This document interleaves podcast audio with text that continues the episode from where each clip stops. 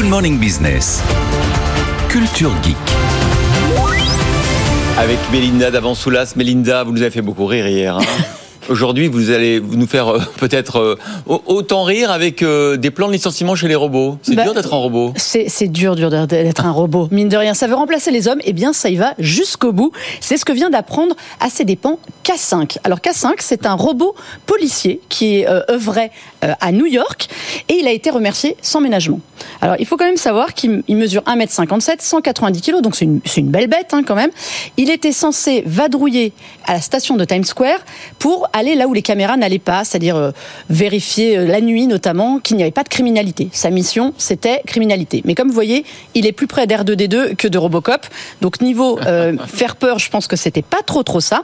Alors, il était en apprentissage en fait depuis 2015 dans des centres commerciaux aux États-Unis. Il vient de Californie et il a décroché son premier job l'année dernière à New York. Fierté pour les robots. C'est amusant parce que pour ceux qui sont en radio, on le voit déambuler euh, dans New York, dans Times Square. Les gens sont complètement indifférents. en Ah, c'est l'indifférence totale. Je pense, que, Total. je pense que c'est le drame de sa vie, d'ailleurs. Donc, le maire de New York s'était félicité donc de l'arrivée de notre ami K5 en disant il ne prend pas de pause pipi, pas de pause repas, il coûte moins cher que le salaire minimum, c'est un bon investissement. La police a été ravie d'entendre ça. Alors, oui, il est autonome, il vadrouille tout seul, mais il a quand même besoin, nous on le voit pas sur les images, mais de policiers pour l'escorter. Ah oui. Il ne sait pas monter les marches, donc ça limite dans le métro ceux qui ont, Il sont va pas déjà. très vite, hein. Il va pas très très vite Pour non plus. les, les, les gangsters. Eh ben, euh, pas de reconnaissance faciale, Ouais. pas de micro euh, et pas de diffusion en temps réel. Donc on sait pas trop à quoi il servait. Et en plus, pas de pause pipi certes, mais une pause toutes les 2h30, 3h chargé. pour se charger.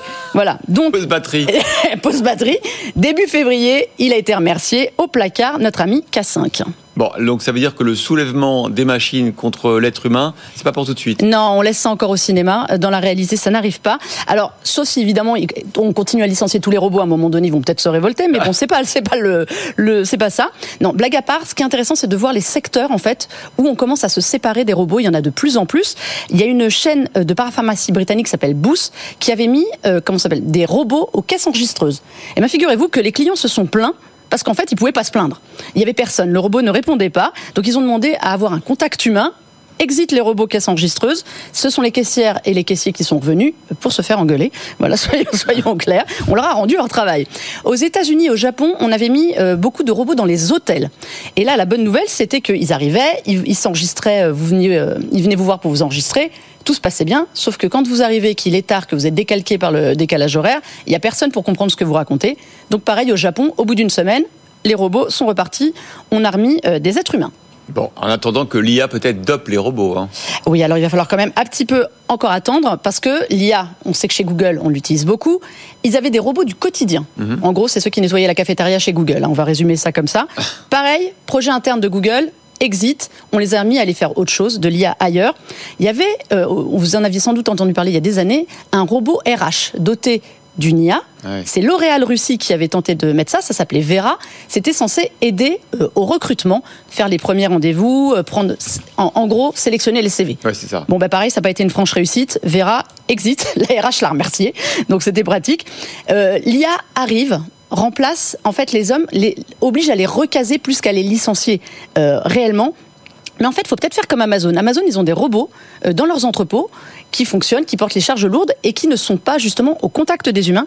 Donc peut-être que l'astuce, c'est ça, parce qu'en fait, il y a une chose que l'IA ne remplacera pas, c'est la- la- la- le pouvoir ou la chance qu'on a de pouvoir engueuler un être humain. Pour le moment, un robot ou une IA, ça ne réagit pas.